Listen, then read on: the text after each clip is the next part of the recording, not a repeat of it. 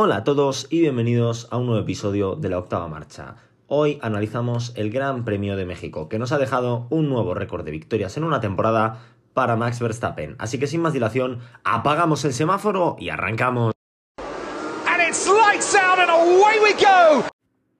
Este fin de semana se ha disputado el Gran Premio de México en el Autódromo Hermanos Rodríguez, la segunda de las tres carreras consecutivas que vamos a tener en este pequeño bloque de carreras, ya que este fin de semana volvemos a tener carrera en, Brasil. La verdad es que está siendo todo un poco caos porque ha habido bastante revuelo eh, al final de la carrera, que ya lo analizaremos, y em, la verdad que vamos a...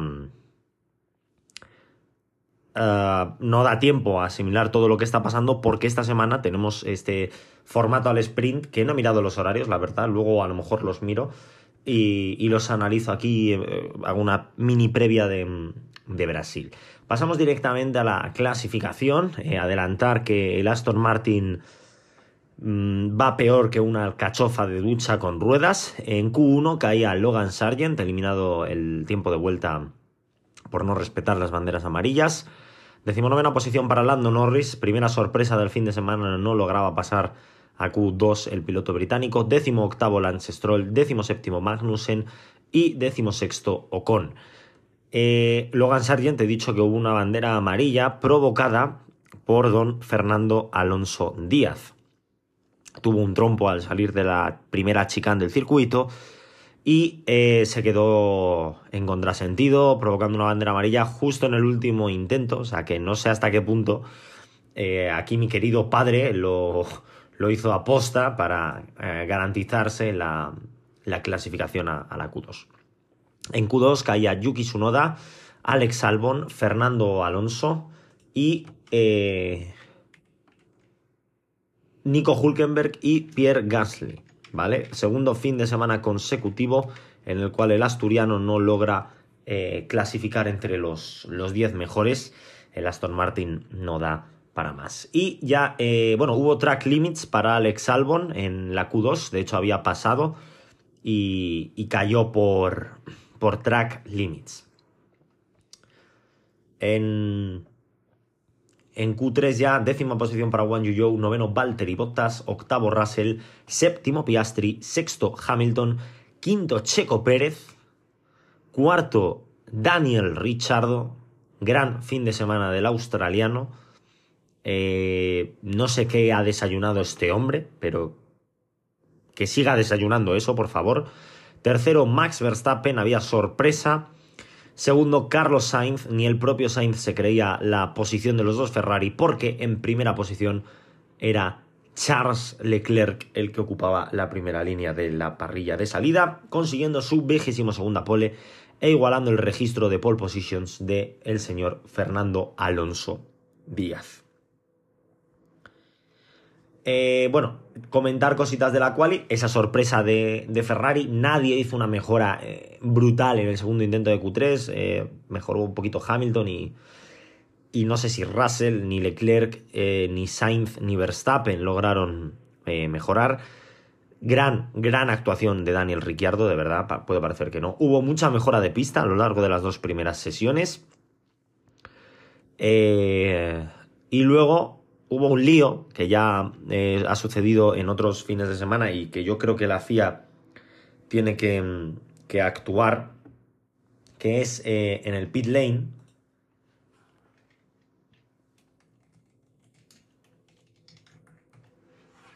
Hubo atasco, eh, parecía la M30 en la operación salida el 1 de agosto, entonces eh, creo que tienen que que cambiar eso porque es cierto que no es peligroso que pase eso. Porque lo que, lo que es peligroso, sea, lo que tú dices peligroso no es. ¿Vale? A nivel físico, peligroso no es. Están todos parados, no, no viene nadie por detrás. Y, si te, y si te chocas en el pit lane, demuestra una falta de concentración importante. Ahora, ahora. Eh, hay que mejorar en el aspecto de de que no, no, se pueden producir esos, esos atascos. Eh, investigaron a un montón de pilotos, estaban metidos en el ajo Russell, Alonso, eh, Sainz, creo, un montón de pilotos. Eh, al final no hubo penalización para ninguno, a excepción de para Logan Sargent y Yuki Sonoda, que salía último por cambiar componentes de motor, ¿vale? O sea, esa sanción no, no tuvo nada que ver con, con el tema del pit lane. Y pasamos al plato fuerte, a la carrera del domingo, al meollo, a la salsa de, de la vida. Eh, una. Bueno, creo que no había mucha variedad estratégica. Creo. Bueno, algún piloto como con. Es cierto que montó el neumático duro, el resto de pilotos iban con neumático medio. Se preveía eh, una parada. Y en la salida, Leclerc pues se echó una siesta, entre comillas, ¿vale? Y no, no, tuvo una buena salida. Se vio rápidamente recortado por su compañero de equipo Carlos Sainz y por una gran salida de, de, Max Verstappen, junto con una gran salida de Checo Pérez que se zafaba rápidamente de Daniel Ricciardo y de Carlos Sainz para ponerse triple en paralelo. Es decir, por la izquierda del todo el exterior de la curva 1, Checo Pérez, en medio de los dos Red Bull, Charles Leclerc, y por la derecha, es decir, en el interior de la curva número 1, Max Verstappen. Y se, se mascaba la tragedia, se mascó la tragedia, se chocaron tanto Pérez como Charles Leclerc y esto obligó al mexicano a abandonar, tuvo que parar en boxes y finalmente retiró el coche. Bien, voy a dar mi opinión con, con este choque, ¿vale? Eh, no, es que es como el de Hamilton en, en Qatar. Tengo que mirar bien la. No he mirado, la verdad, fallo mío, no he mirado la onboard de Russell en, Qatar. Viendo la onboard de Pérez, puedes decir es culpa suya. Viendo la onboard de Leclerc, es culpa de Leclerc. Cuidado. Es un race incident, es un incidente de carrera y no hay que llevarlo más allá de eso. Se anota, se, si quieren, que se investigó eh, a, a, posteriori, que no sé si, si lo tenía no, no lo tenía puesto, que por eso subí los resultados el lunes. Aquí en España la carrera de México es por la noche-noche y subí los resultados el lunes porque dije no quiero subirlo y que pase como en Estados Unidos. Luego ya vi que no había sanción para Leclerc, que me parece lo lógico. Ahora hay que buscar un culpable y desde mi punto de vista es Leclerc. Cuidado, no porque le tenga manía, sino porque si tú ves su onboard, él frena tarde, no está en una posición para frenar tarde, ¿vale? Porque es cierto que no está en una posición para frenar tarde, pero es que tiene un pequeño contravolante. Y ahí es donde yo le achaco la culpa a Leclerc. Tú puedes eh, hacer lo que hizo Leclerc, frenar más tarde, que, que no me parece lo lógico, pero puedes hacerlo. Y si no tienes ese contravolante, la culpa es de Pérez. No te deja espacio. Si tú tienes un contravolante, que eres, ah, es que el contravolante, el contravolante ese es lo justo y necesario ya no para moverte hacia el otro lado, para que no gires todo lo que tengas que girar. En ese momento, para mí es culpa de Leclerc. Ahora, ponerse como se pusieron algunos espectadores, no voy a llamar fans o aficionados, porque no, no lo son, en las gradas, creo que no no, no es para ponerse así, ¿vale? Pegando a aficionados de Ferrari por algo que ha sido un error un incidente, un lance de carrera, que, vale, que tú puedes considerar que es culpa de, de Leclerc, pero el aficionado de Ferrari no tiene la culpa de, de, que Leclerc cometa un error. Que insisto, que tampoco hay que o sea, tampoco hay que martirizar a Leclerc. Ha cometido un error, es abandono de Pérez. También es cierto que es una situación muy delicada. Entonces, para mí, para mí, se queda en eso. Ya está. No, hay que darle más vueltas al asunto. Eh, esos. Eh, esos eh, individuos fueron expulsados del circuito y además les han dado un, una... Les han echado del circuito de por vida, los han, no, no quiero decir baneado, los han expulsado del circuito de por vida. Y ahora ya volviendo a lo que fue el Gran Premio, a lo que fue la carrera, hubo un virtual safety car bastante temprano por restos en la pista de ese incidente con, con Pérez y Leclerc. Evidentemente nadie aprovechó ese virtual safety car para parar, ¿vale? Ya que estábamos hablando de la vuelta 5 o de la vuelta 6, a falta de 60 vueltas, pues igual es ser optimista, ¿no? Con el neumático duro. Eh, la estrategia se preveía a una parada, eh, cosa que prácticamente todo el mundo hizo, a excepción de algunos pilotos, ahora veréis por qué. Ferrari alargó las, las paradas tanto de Carlos Sainz como de Leclerc, alargó un poquito más la de Leclerc. Mercedes paró antes, tanto con Russell que le mandó en tráfico por una parada temprana de Norris. Tuvo que parar Norris, o, o paró pronto Norris y para defenderse de ese undercut eh, masivo, no masivo, ese undercut lejano, pararon a Russell, también pararon a Hamilton para lanzarle un undercut a, tanto a Sainz como a Leclerc, ya que Hamilton, pues eh, con el abandono de Pérez, eventualmente, que no lo he dicho, consiguió pasar a, a Ricciardo, ¿vale? Le costó un poquito pasar a, a Ricciardo, al piloto inglés, ya que el Alfa Tauri tuvo muy buen ritmo el fin de semana, hasta que la vuelta, sobre la vuelta 30 aproximadamente, 34, 33, una cosa así, eh, no estoy para coñas de, de, Alonso, luego veréis por qué. Eh, Kevin Magnussen tuvo un accidente, se le, rompió la suspensión trasera izquierda y provocó un safety car que con el destrozo de las, de las eh, barreras, pues derivó en una bandera roja. Mm, eh, el único que paró bajo safety car fue Max Verstappen, tenía parada gratis, eh, ya había parado el piloto neerlandés y bueno, pues puso un, nuevo, un juego de neumáticos nuevo duro. Es cierto que Ferrari tuvo mala suerte aquí porque si llegan a estirar un poquito más la parada de, de Leclerc, que no recuerdo en qué vuelta fue, voy a intentar buscarlo, pues hubiesen tenido parada gratis por la bandera roja. Entonces, ya que en bandera roja se puede cambiar el, eh, los neumáticos, cosa que yo no estoy de acuerdo, ¿vale? O sea, eso es una, una convicción mía que salvo que tú tengas algún problema de seguridad en los neumáticos, no has de cambiarlos. Eh, y puedes también cambiar alerones y tal, que creo que no se debería hacer. Insisto, salvo problemas evidentes, ¿vale? O sea, si tienes, si por lo que sea tú has ese choque de bandera roja, bandera roja inmediata, tú has pinchado en ese accidente, pues hombre, pues tienes derecho a cambiar los neumáticos, ¿vale? No vas a salir con un neumático pinchado pero si es porque los neumáticos están eh, usados, están viejos, ¿vale?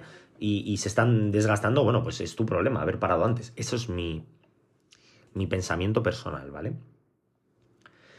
Eh, esa bandera roja, pues Mercedes se vio obligado a montar el neumático medio, ya que Ferrari tenía eh, neumático duro, e iban a salir justo delante de ellos y tenía un, un, duro un poquito más, más nuevo con respecto a a los pilotos de, de, Mercedes. Se la jugaron, dijeron, venga, YOLO, ¿vale? You only live once, vamos a poner un neumático medio y, y, tiramos hasta el final.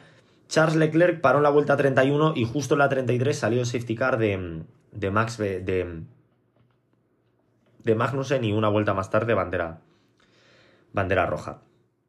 La resalida fue bastante interesante. Lando Norris se vio en un incidente muy similar, que lo tenía aquí resaltado para hablar de ello al de Checo Pérez y Charles Leclerc. Y viendo cómo lo hizo Lando Norris, Lando Norris se vio metido entre medias de dos coches, no recuerdo con quién tuvo ese, ese incidente. Lando Norris levantó el pie. Y lo que tendría que haber hecho, a mi parecer, Charles Leclerc es frenar un poquito antes para evitar la colisión. Insisto, no hay que penalizar a Leclerc y no hay que tomárselo como se lo tomaron algunos eh, espectadores mexicanos, ¿vale? Pero bueno, como, como detalle. Eh, Max Verstappen eh, decidió poner pies en polvorosa y eh, Leclerc y Hamilton mantuvieron una batalla muy interesante. Mientras tanto, en paralelo se, se for forjaba la batalla entre Carlos Sainz y George Russell. Y no sé si lo tengo apuntado. lo voy a comentar al final. Lo voy a comentar aquí. Vale. Eh, Sainz y Russell batallaron, Russell no pudo pasar a, Carlos, se quedó bastantes vueltas detrás de él y Hamilton eh, procedió a adelantar a Leclerc y empezar a abrir un pequeño hueco ya que tenía esa ventaja de neumático. Lando Norris hizo una gran remontada ya que cayó muchas posiciones por ese levantamiento de, de pie que se vio forzado a, a hacer el piloto británico y mientras tanto Ricciardo mantenía un ritmo muy bueno para llevar un Alfa Tauri eh, quiero destacarlo, ¿vale? Lo tengo puesto aquí, ritmo de Daniel Ricciardo. Hizo una carrera muy buena y se llevó el piloto del día. Se lo podría haber dado a Max Verstappen, a Lewis Hamilton, eh, pero he decidido dárselo, dárselo, a Ricciardo por el conjunto del fin de semana y por el coche que lleva, ¿vale? Ferrari volvió a hacer de las suyas y le hizo... Abrió radio el ingeniero de Charles Leclerc y le dijo que se esperaba que en unas 5 o 10 vueltas iba a empezar a tener ventaja el neumático duro sobre el medio, es decir, el medio iba a empezar a, caer en picado, ¿no?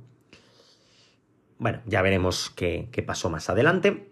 Eh, Aston Martin tuvo un fin de semana nefasto y se vio obligado a, abandonar. El primero en hacerlo fue Fernando Alonso la vuelta 47 y a unas pocas vueltas del final fue Lance Stroll. No sé si por un problema en el coche, creo que sí.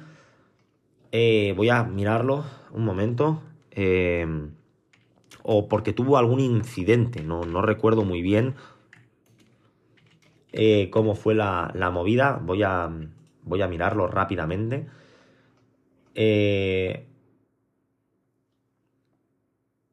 bueno, pone a ambos como daños por colisión. no sé, no me, no me llama mucho la... No me convence mucho que fuese por en, castellano no, sale nada. Bueno, pues no sé, no sé si tuvo alguna colisión con alguien, creo que sí. Eh, por otro lado, eh, Lando Norris le hizo un adelantamiento de toma pan y moja al señor Daniel Ricciardo. Se tiró por el exterior de la curva 4 y le mantuvo muy bien el coche y sinceramente chapó por Norris. Es cierto que llevaba un neumático más ventajoso que Ricciardo, creo recordar. Y mientras tanto, George Russell seguía cayendo con respecto a Carlos Sainz y empezaba a acercarse por detrás Lando Norris. Russell eh, tuvo un ritmo muy malo, se desplomó al final de la carrera. De hecho, ya veremos a, cuánto terminó de, Daniel Ricciardo. Eh, lo acabo de mirar, medio segundo, ¿vale? Le separó del piloto australiano cuando tenía una ventaja de, de varios segundos y Lando Norris en escasas vueltas le abrió un hueco de, de 8 segundos. ¿Por qué se desplomó Russell y por qué Ricciardo estuvo a punto de adelantarle? De hecho, si la carrera llega a durar dos vueltas más, estoy convencido de que Ricciardo le, le adelanta. Russell se desplomó, cosa que no hizo Hamilton, porque no fue capaz de adelantar a Sainz. Y creo que Russell todavía le queda mucho por aprender. No creo que sea mal piloto, ni muchísimo menos. No quiero que se dé. No quiero dar esa sensación pero sí que creo que Russell tiene que saber cuándo meterse en batallas y cuándo no. Es cierto que era una batalla que tenía, no, no, no que tenía que disputar, que tenía que ganar. Tenía que salir y creo que tendría que haber sido mucho más agresivo con, sin llegar a límites de, de, abandonar o de provocar abandonar a Sainz. No porque sea Sainz, ¿vale? O sea, me da igual que hubiese sido Leclerc, Norris, Piastri o Wang Yu Zhou. Eh, sino porque claro, al final eh, desgastó muchos sus neumáticos detrás de Carlos Sainz y eso no solo le costó no adelantar a, a Carlos Sainz, sino ser adelantado por Norris y casi ser adelantado por, por Daniel Ricciardo, ¿vale? Eh, finalmente Max Verstappen, como he dicho antes, logró la victoria número 51 en su carrera deportiva, igualando a Alan Prost. Hablaré de Max Verstappen a final de temporada, seguramente y la número 16 de la temporada, batiendo así el récord que estableció el mismo el año pasado de 15 victorias en una, en una temporada, ¿vale? Eh, y por desgracia, em,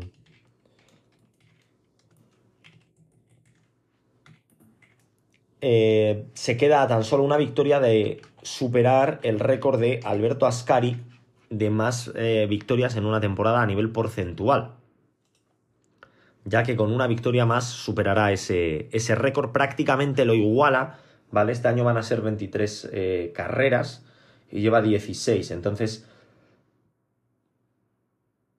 eso equivale a un 69,5%. Y si ganase, y si lo estoy haciendo bien, que cuidado, no descartemos que lo esté haciendo mal, eh, bueno, tengo que echar bien los números porque yo no soy muy crack con esto de las matemáticas, Em,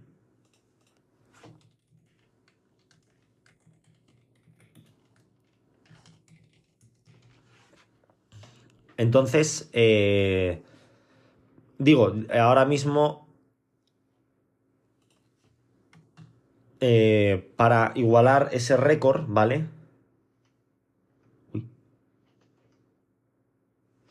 Tendría que ganar, bueno, tendría que ganar dos carreras más, ¿vale? Eh, dos carreras más. Bueno, según los números que, he visto así rápido.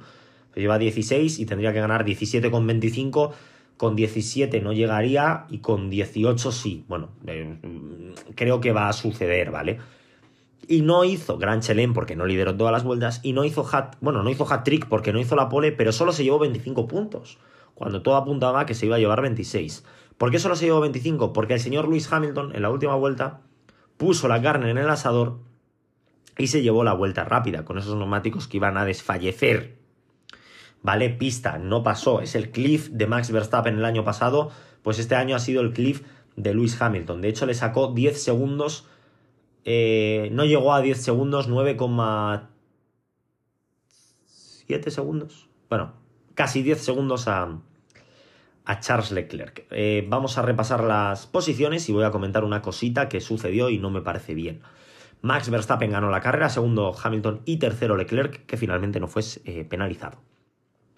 Cuarto Sainz, quinto Norris, sexto Russell, séptimo Ricciardo, driver of the day, octavo Piastri, noveno Albon y décimo Ocon.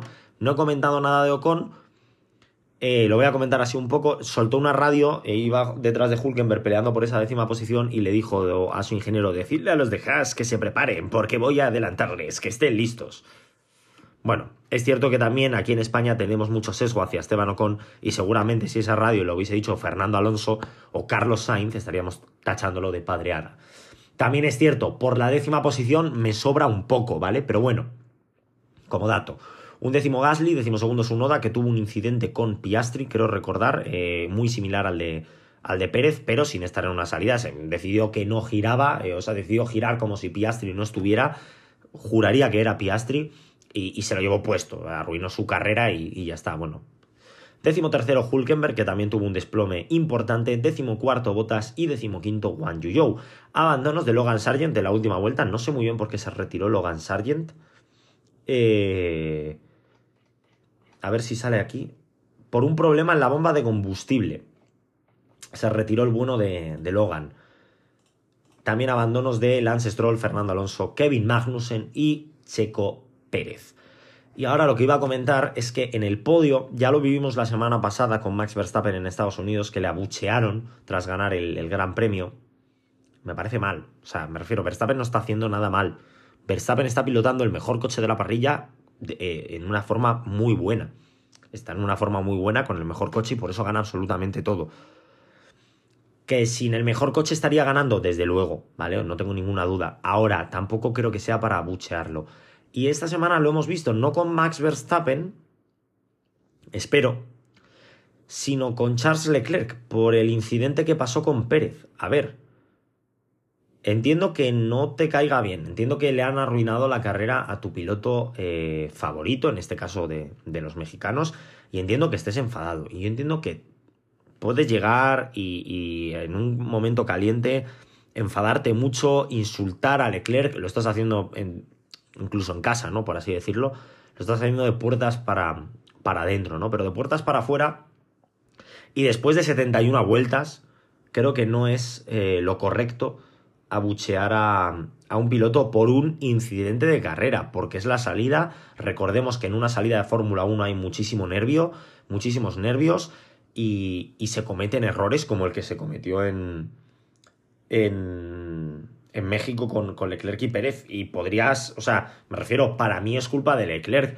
pero que me digas que es culpa de Pérez no me parece descabellado tampoco, ¿eh? O sea, no, no es para mí es, para mí, desde mi punto de vista, y por ese pequeño contravolante que tuvo, es culpa de Leclerc. Ahora, que tú opines que es culpa de, de Pérez, no me parece descabellado. Otra cosa es que me digas, no, fue culpa de Ricciardo, por clasificar mejor que Pérez. Pues igual te digo, hombre, igual aquí ya te estás flipando un poco, ¿vale? Pero eh, creo que no es correcto el, el, el abuchear a un piloto que, que, no lo ha hecho aposta. Otra cosa es que me dijeses que ha llegado, se ha tirado desde Cuenca, no ha, decidido no frenar y se lo ha llevado puesto, o que fuese un piloto doblado que le ha, eh, pues eso, que le ha hecho un dive bomb para desdoblarse, o que no, que no es lo mismo que lo de Ocon y Verstappen, que igual lo estáis pensando, pero no.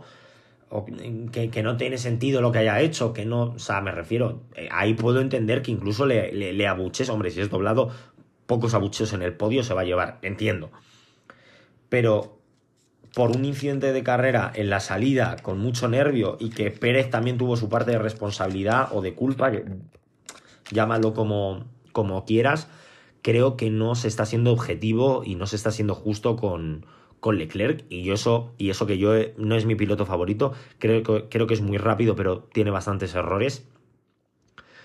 Y, pero creo que no es justo que tras hacer una buena carrera, que hizo una buena carrera el piloto monegasco, te lleves un abucheo gratis. Creo que no es eh, para nada justo. Y ahora vamos a hacer una pequeña previa del Gran Premio de Brasil, ya que la carrera pues está todo bastante bien em, resumido. Eh, no pasó gran cosa, el circuito es cierto que debido a la altitud pues no ofrece mucho espectáculo, aunque sinceramente también el circuito, lo que es el trazado, me parece que está bastante bien. Y esta semana tenemos Gran Premio de Brasil, vuelve el, eh, el fin de semana al sprint y es sinceramente el único fin de semana que yo quiero que sea sprint, ¿vale? Es el único fin de semana que hasta el momento no me importa, porque... Mmm, yo lo llevo diciendo mucho tiempo, el problema de los formatos al sprint es el formato, no son los circuitos. O sea, en el único circuito que ha funcionado, quitando Azerbaiyán este año, que yo creo que, que funcionó bastante bien, es en Brasil. Eh, lo, hablaba ayer con un amigo, ¿no? El problema es que si tú metes formato al sprint en un circuito que no da acción de por sí, véase Mónaco, por mucho sprint que pongas, el circuito no va a cambiar no va a eh, cambiar absolutamente nada. Ahora voy a hablar de una cosa de las sprint que se está rumoreando, ¿vale? Viernes 3 de noviembre, libres 1, hora española de 3 y media a 4 y media, clasificación de 7 a 8, clasificación para el domingo. El sábado 4 de noviembre, sprint shootout de 3 a 4 menos cuarto de la tarde. Me la voy a perder, es tradición. Eh, sprint, carrera de sprint de 7 y media a 8 y media. Esa no sé si la voy a poder ver. Y el domingo a las 6 eh, la carrera principal, ¿vale? Esos, son los horarios de, del Gran Premio de, de, de Brasil. Eh, novedades en el formato sprint, ¿vale? Se está planteando cambiar el, el, formato sprint. Lo primero que se está planteando es sacar las sprint del campeonato de, del mundo y hacer un campeonato de sprints individual. A ver, lo que es hacer un campeonato de sprint aparte no me parece una locura. Me refiero que haya campeón del mundo y campeón del mundo al sprint. Bueno, puede ser interesante si la temporada es interesante. Si es un truñaco como estas dos últimas, el campeón va a ser más Verstappen. Ahora, que las sprint no cuenten para el campeonato del mundo es un error. Y más haciéndolo de la manera que lo quieren hacer. Porque los pilotos no van a tomar riesgos. Vamos a volver a 2021 donde, recuerdo un poco cómo ha ido evolucionando el formato de las sprint, en 2021 era clasificación el viernes, que definía la parrilla del sábado para la sprint. El sábado se hacía la carrera sprint y definía la, la parrilla del domingo. Esto se hizo el primer año además se daban eh, solo puntos a los tres primeros, es decir, 3, 2 y 1, y se vio que los pilotos apenas arriesgaban más allá de la salida, porque no tenía sentido abandonar y salir el 19 o el 20, ¿vale? Entonces dijeron, bueno, para incentivar a los pilotos a arriesgar, en vez de dar 3 puntos al primero, 2 puntos al segundo y un punto al tercero, Vamos a dar 8 puntos al primero, 7 al segundo, 6 al tercero, 5 al cuarto, 4 al quinto, 3 al sexto, 2 al séptimo y 1 al octavo. Y se solucionó un poquito el problema. Y ahora se ha decidido para darle más espectáculo. Y creo que en ese aspecto han acertado hacer una clasificación para la carrera y una clasificación para la sprint. Esa parte está bien. Ahora, lo que no está bien es el formato. Me falla, ¿vale? al final es lo, que he comentado muchas veces. Libres 1, solo tienes una hora para probar. Creo que habría que subir los libres 1 a una hora y media. Lo siento mucho, es una realidad.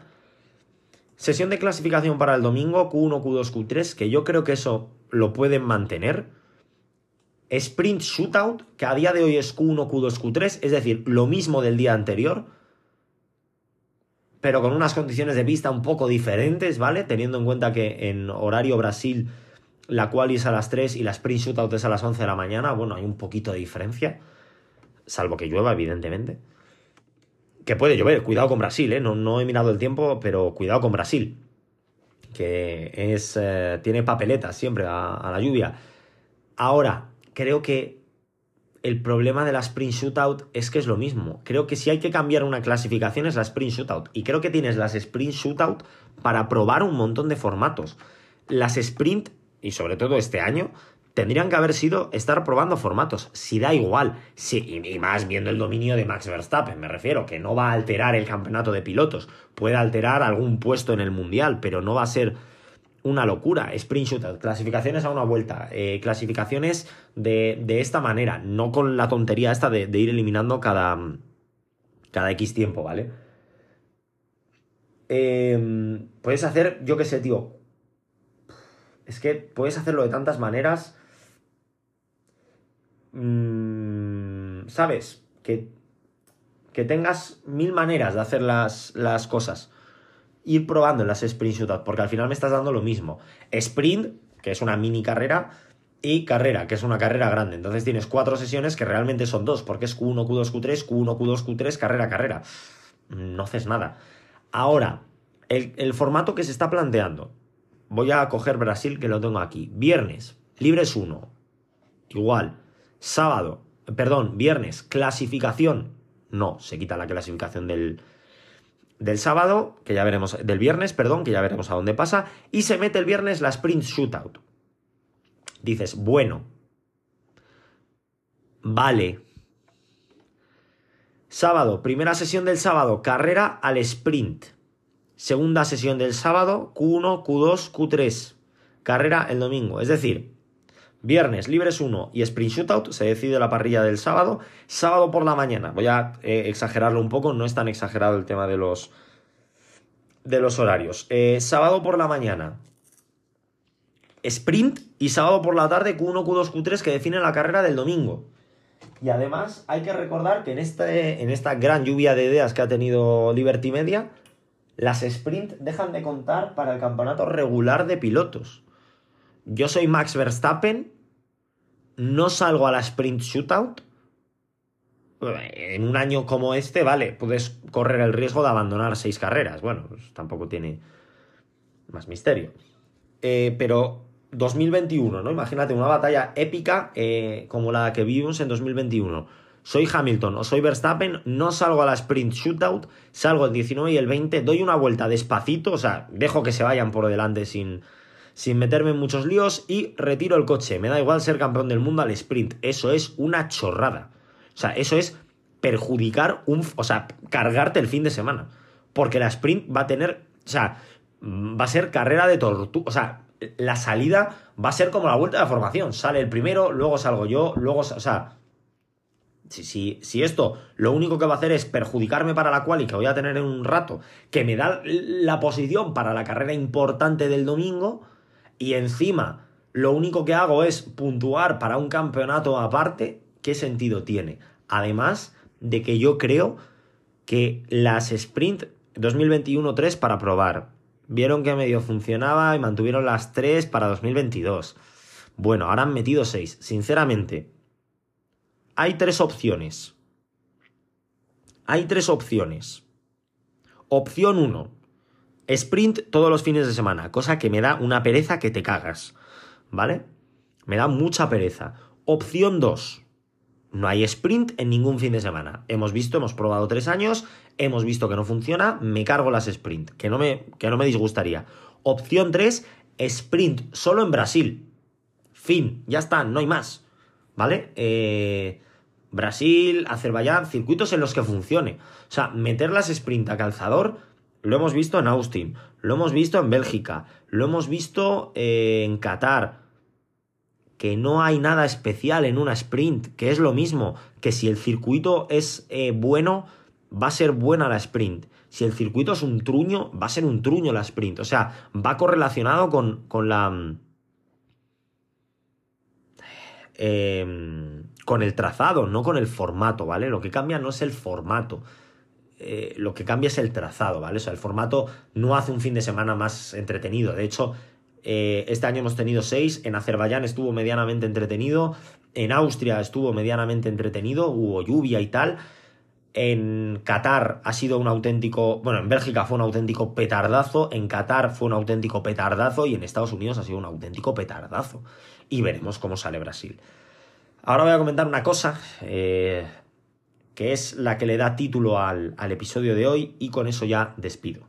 Y por último, antes de cerrar el episodio y poner rumbo a, a Sao Paulo, el domingo por la noche, hora española, eh, el señor Albert Fábrega, que es uno de los eh, periodistas mm, más fiables de, de la Fórmula 1, soltaba una bomba en Twitter diciendo, no me puedo creer lo que... mm, Voy a mirarlo porque voy a leeros el, tit- el tweet perdón, eh, textual de Albert Fábrega, ¿vale? Em, aquí.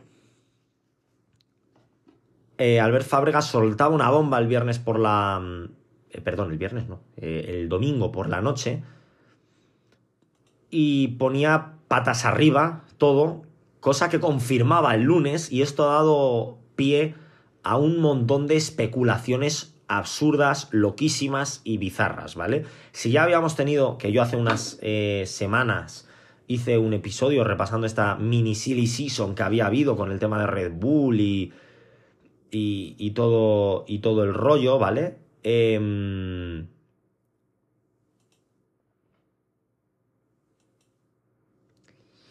pues Albert Fábrega ha decidido remover la coctelera bastante, ¿vale? Eh, es, un, es un señor bastante top, ¿vale? Para mí es un periodista muy, muy top.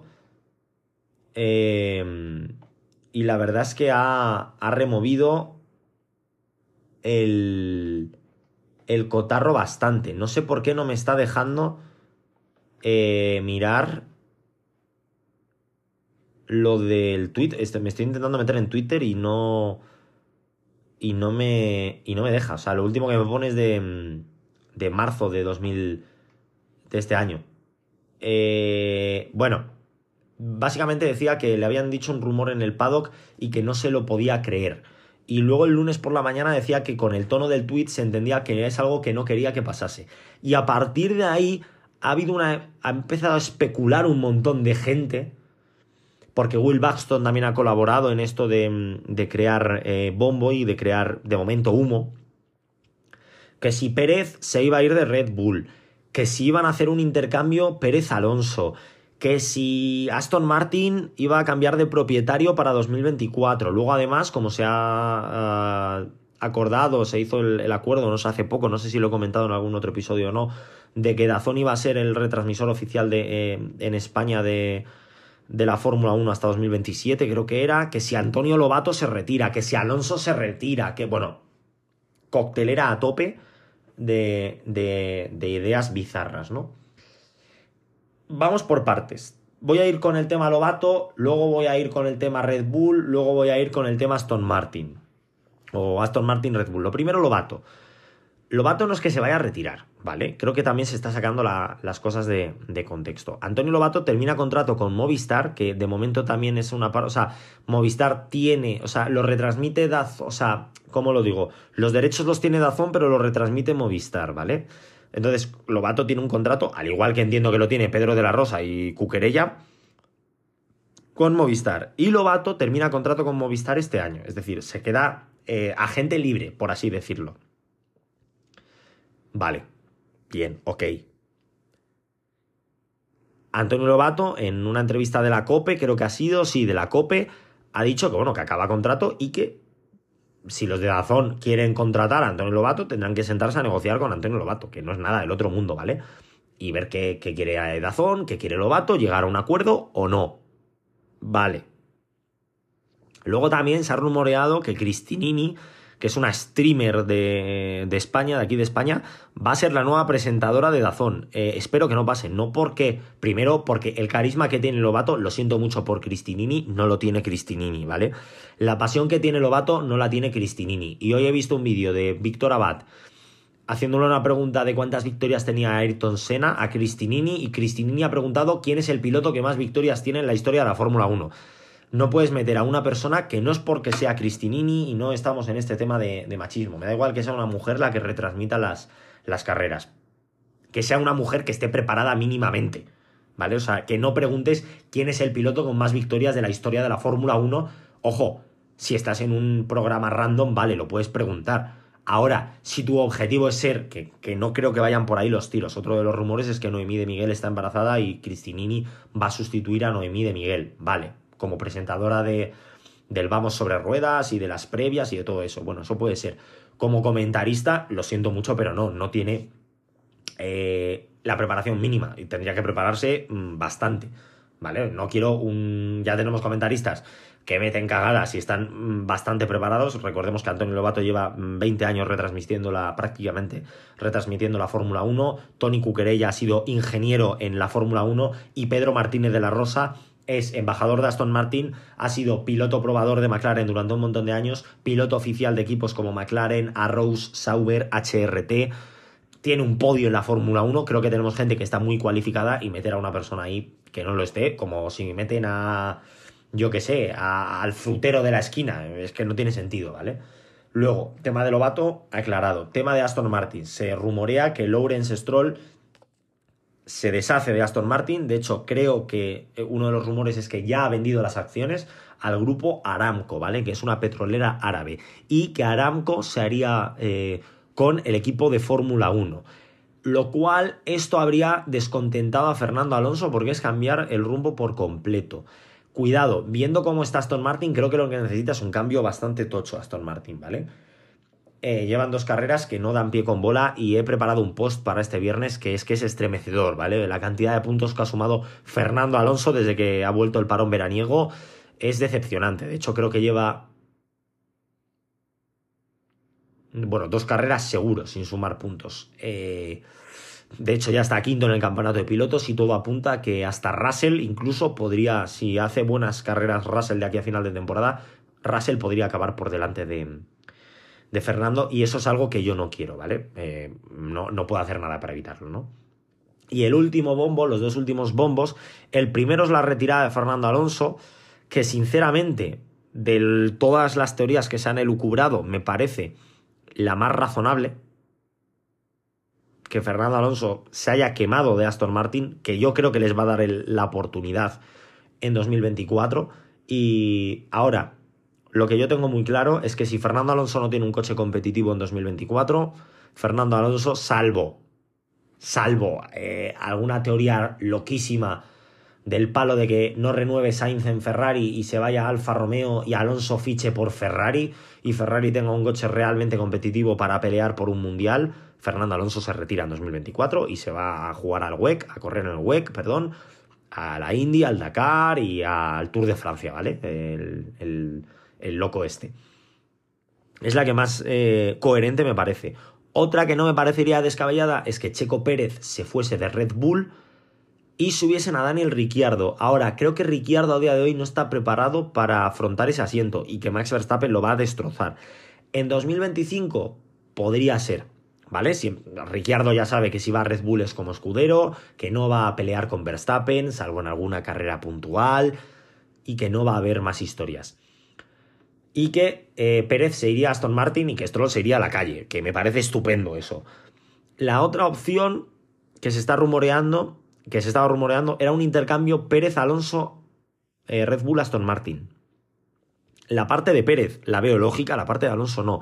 Ni por Red Bull ni por Alonso ni por todos los alonsistas, pseudo alonsistas. Fernando Alonso en Red Bull es, lo he dicho ya, lo dije hace un par de semanas y lo vuelvo a repetir. Fernando Alonso, el asiento es, es horrible, ese asiento es horrible para Fernando Alonso.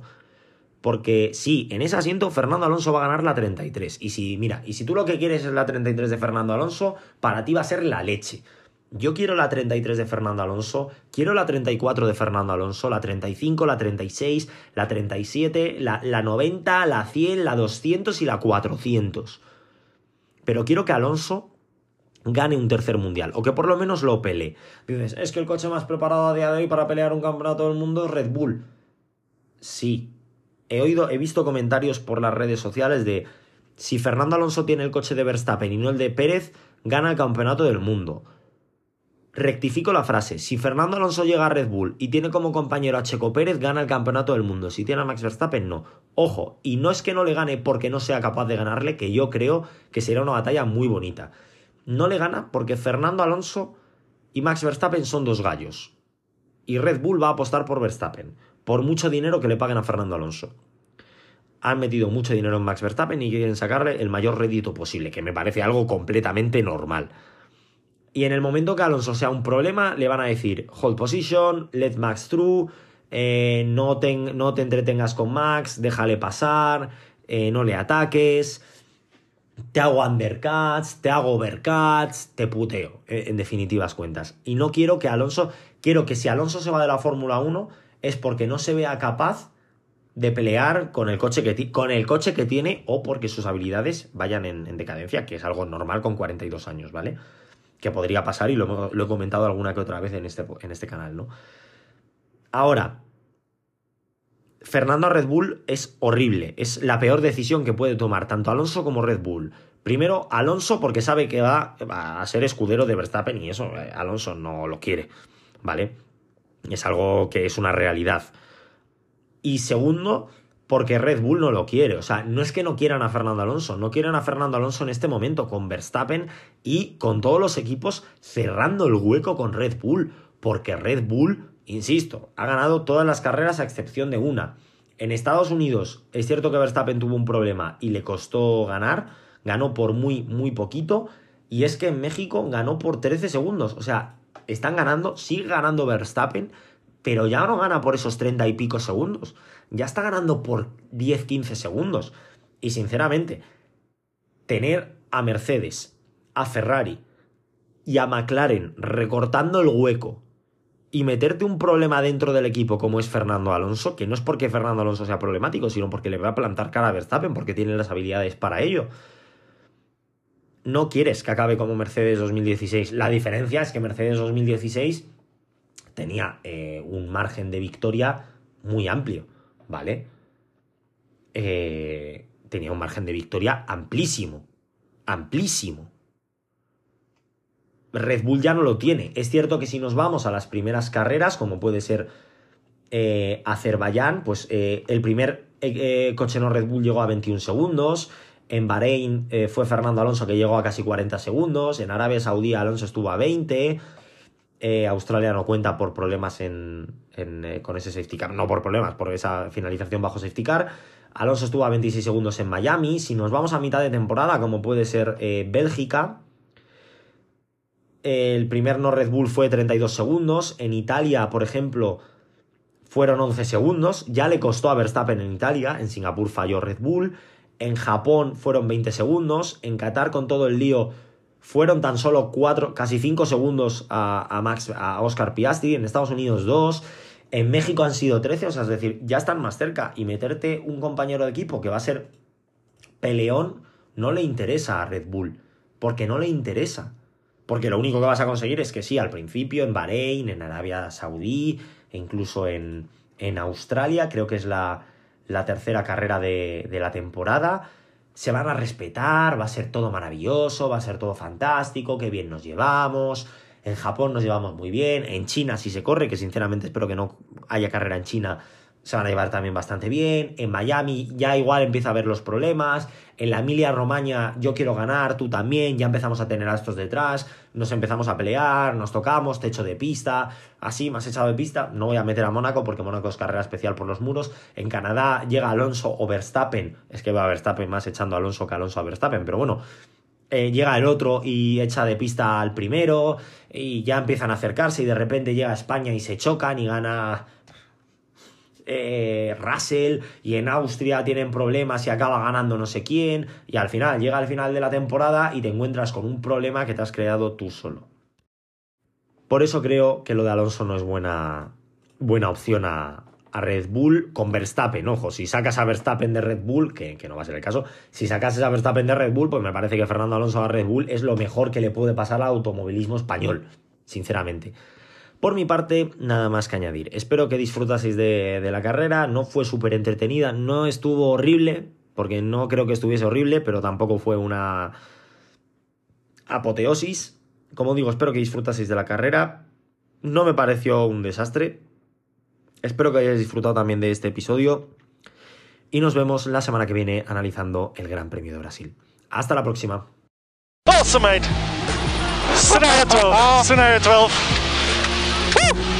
Holy mac and cheese balls.